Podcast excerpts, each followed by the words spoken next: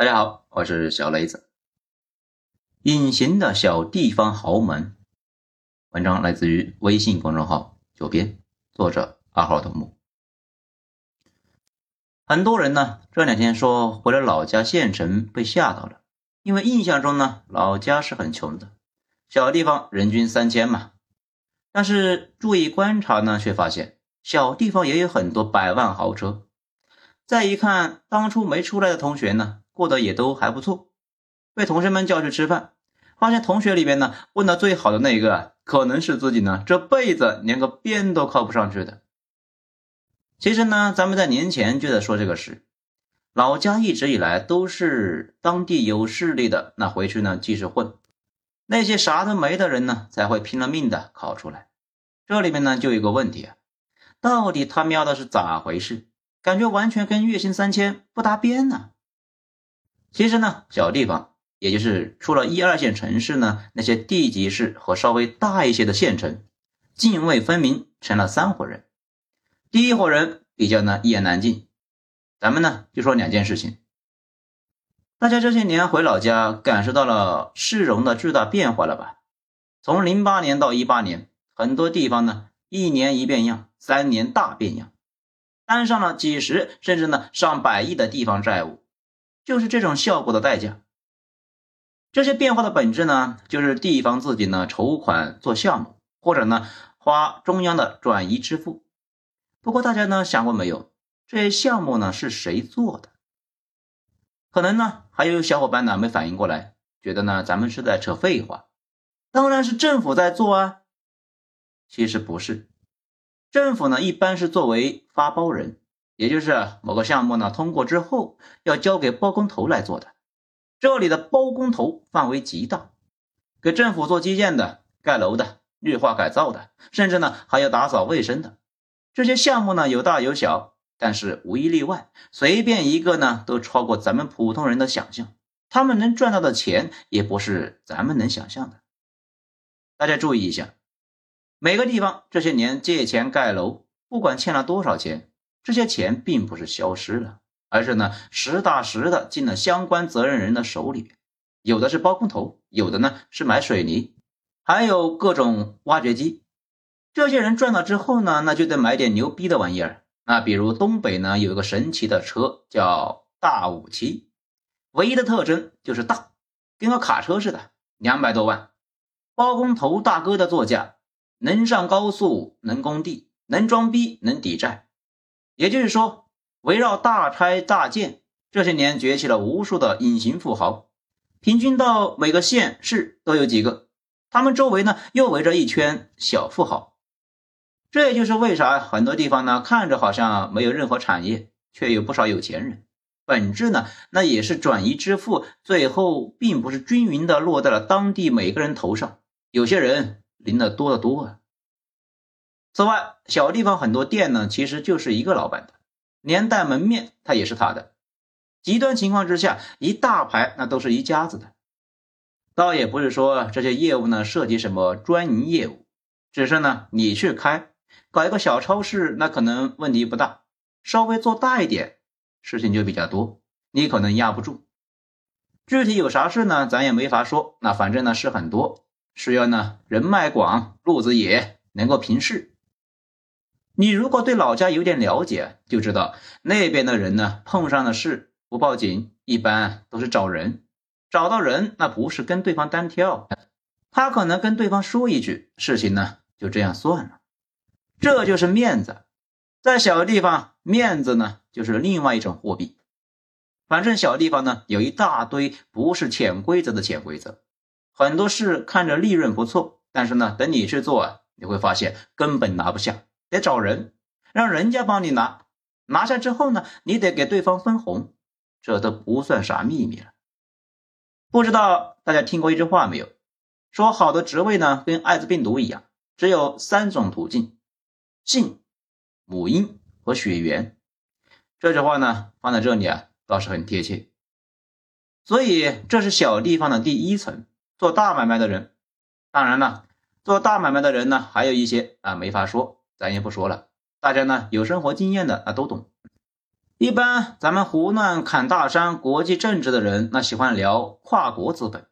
还有一个东西呢，很少有人提，跨城资本。也就是呢，小地方那些大生意啊，那都是泾渭分明的，你不能够随便到别人的地盘上去折腾。也有呢，少数是可以的啊，来头大，好几个地方呢都能够说上话，在哪儿都有关系，可能好几个地方啊都有他的产业，这种呢那就厉害的不得了。咱们知道的那些真正的大佬呢，那都是跨国配置资产的。小地方很多的有钱豪门，那也是跨省配置的。比如北方基层豪门的最爱，那就是北京的房子。一大家子呢，事先在北京城找好联系人啊，然后呢坐上大越野上北京。到了北京呢，先吃那个四季什么的，吃烤鸭，然后就去买房，看准就下单。不分期不按揭，直接全款拿下。第二天呢，再去逛故宫，给年轻一辈买始祖鸟、露露乐檬和大鹅。主打呢就是一个吐槽。房子买了之后不住不租也不卖，就在那放着，非常淡定，尽显老钱优雅。你们随便找一个北京卖豪宅的中介问一问，他们都接待过这种，好说话不挑剔。他们最关心的呢，就是这个地方啊，离天安门多远？这可能呢，也是为啥啊，这一轮房地产大调整，上海和深圳比较惨，北京呢稍微好一些的房子啊，稳的一批啊。因为深圳那些买房的很多是上班族，大规模加杠杆买的，收入一降低，那就要死要活要爆仓，着急卖房抵债。但是呢，京城的豪宅稳如老狗。因为真正的北方县市豪门根本不着急，房子升值，他们没必要呢把钱换出来，换出来也没啥用，跌了更不着急，因为京城有房子是地位的象征，他们等着孙子呢考到北京做公务员的时候住。咱们前两天呢把这些人呢称为县城婆罗门啊，说不定呢这个说法会火。那小地方第二层是什么人呢？医师公。还有做中型买卖的人，医师工呢不多说了，大家大家都知道。如果你是一个普通家庭的孩子，你大学毕业回小地方呢做医师工，其实并不好，因为这个职业呢属于大后期，越往后越爽。刚开始那些年那是稍微有压力的，收入不高，奖金什么的呢随缘。作为新人，压力呢还比较大。但是你如果有一些家底，那比如父母就是医师工，你也是，那日子呢好到啊，能够让你啊北上广深的同学都羡慕。一毕业家里面呢就给你买一个二十万的车，从家到单位三百米，依旧呢是要开车去上班。一结婚，两家呢凑套房，如果对象跟你一个单位，父母呢也是体制内，那日子呢好的不得了。这就是为啥很多人当上公务员之后月薪三千，哎呃，当然啊，不可能是三千，但是呢也不会太高，就给人的感觉呢，却感觉是过得特别好。这个时候呢，想一下，有没有可能是人家的爹已经在体制内默默的服务了几十年呢？人家是有家底的。可能啊，又有小伙伴就奇怪了，至于吗？那就算父母辈在体制内，收入。又能有多高呢？你忽略了积累的力量。咱不说别的，很多两口子教师呢，退休之后一个月工资都一万五了。老人们呢，花不了多少钱，两家都给点补贴，自己呢再赚一点，说不定真不比你在一线城市啊月薪两万少。那可是小地方的月薪两万和一线城市的两万，那完全是两码事。这个呢不多说了，大家都懂的。那咱们为啥在这第二阶层里面加了一个中型买卖人呢？因为小地方啊，还有一种人，那确实呢，比如开了个旺铺，比如啊人流量呢比较大的饭店，比如呢服务小城市贵妇的美容店，他是能赚到的，凭本事一个月两三万，这种呢也是大家羡慕的对象。但是他们这些人最大的问题是不知道将来啥样子，说不定五六年倒闭了。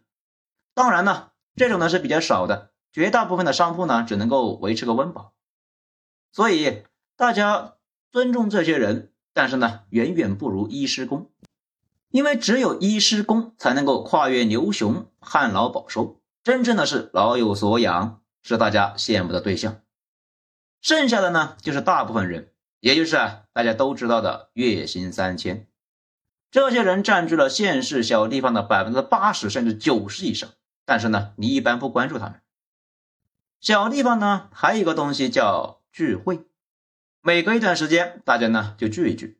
这种一般呢，就是一群第二阶层的人，那围着呢第一阶层的人，逢年过节会把从大城市回老家的白领同学呢也拉过来，一起呢聊一些类似于那个谁谁谁最近离婚了啊，那个谁谁谁最近在干啥啊，还有那个谁怎么还没结婚？这个时候呢，大家也就知道了。小地方不结婚，那是一件很痛苦的事，几乎呢每次都要被拿出来议论一番。倒也不一定呢是关心你，那总得找点话题吧。你如果混到一般，进到这种饭局呢，多多少少啊是有点局促的。你会惊讶的发现，他们的日子似乎好像差不多比你富裕的多。你的好东西他们都有，而且呢，他们远远没有你通勤和加班的时间长。如果你混得不错。一年大几十万，而且呢，大家也都知道了。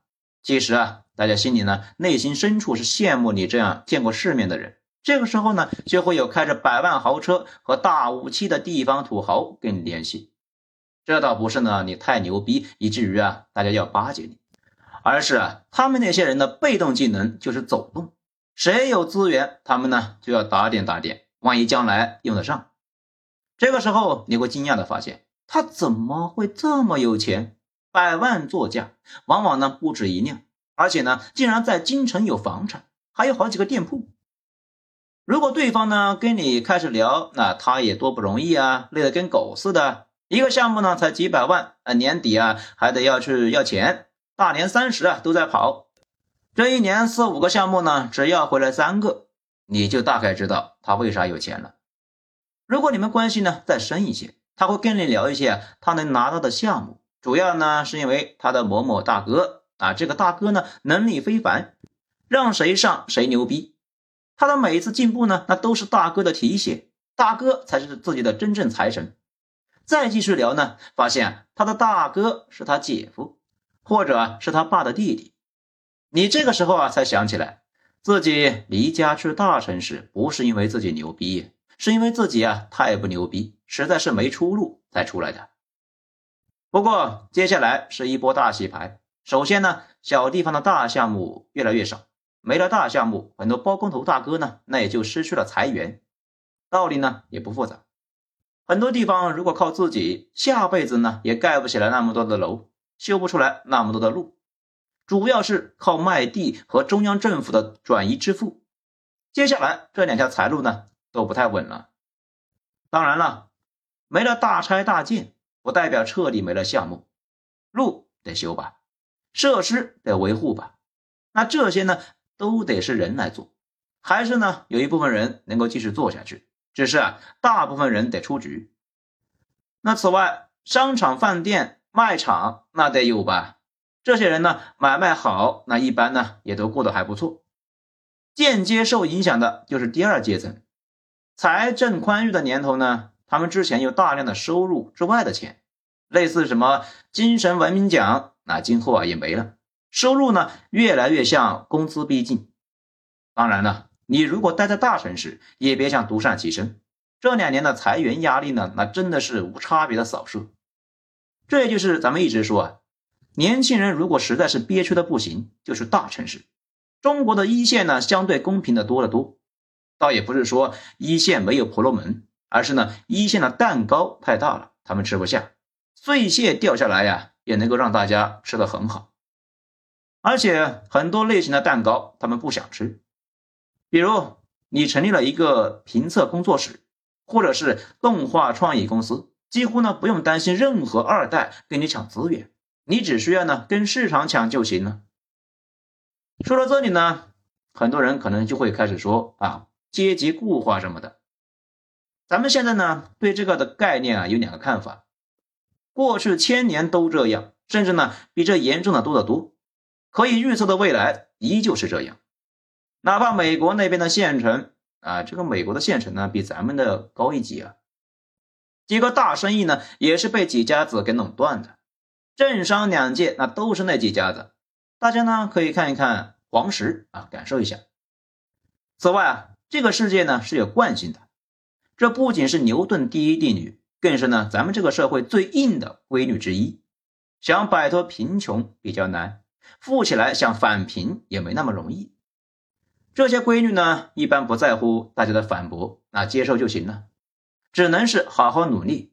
其实每个人都有机会。而且中国古代呢，比这固化一万倍。哪怕改朝换代，新王朝那还得笼络旧土豪来巩固统治。哪怕元朝蒙古人和满清女真人来了，那也得拉拢旧土豪。其实蒙古和满清那都不是他们自己打下了这么大的中国，他们都是依靠汉族军阀打天下。灭了南宋和南明，那都是呢投靠他们的汉人将领，军队也都是汉人。然后呢，靠汉族土豪稳固天下，识字率不到百分之五的年代，科举尤胜者也几乎呢都是从这些地主阶层里面出。其次啊，现在呢其实也谈不上什么固化，毕竟呢现在你不想在老家待着，可以去大城市，也一样有机会快速翻身。这么个操作呢，那别说古代了，哪怕四十年前那都是奢望。现在呢，甚至给大家提供了一种选择。你可以选择去大城市卷，也可以呢选择去小地方躺，这是从来没有出现过的盛景。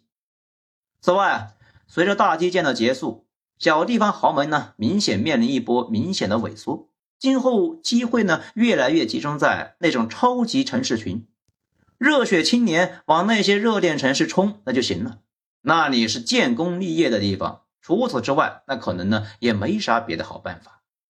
所以说。哪怕如今经济减速，咱们依旧觉得现在的中国是整个中国历史上最好的时期，没有之一。好，今天内容以上，谢谢收听。喜欢本专辑的话，可以分享给朋友或者是家人。我是小雷子，咱们下场见。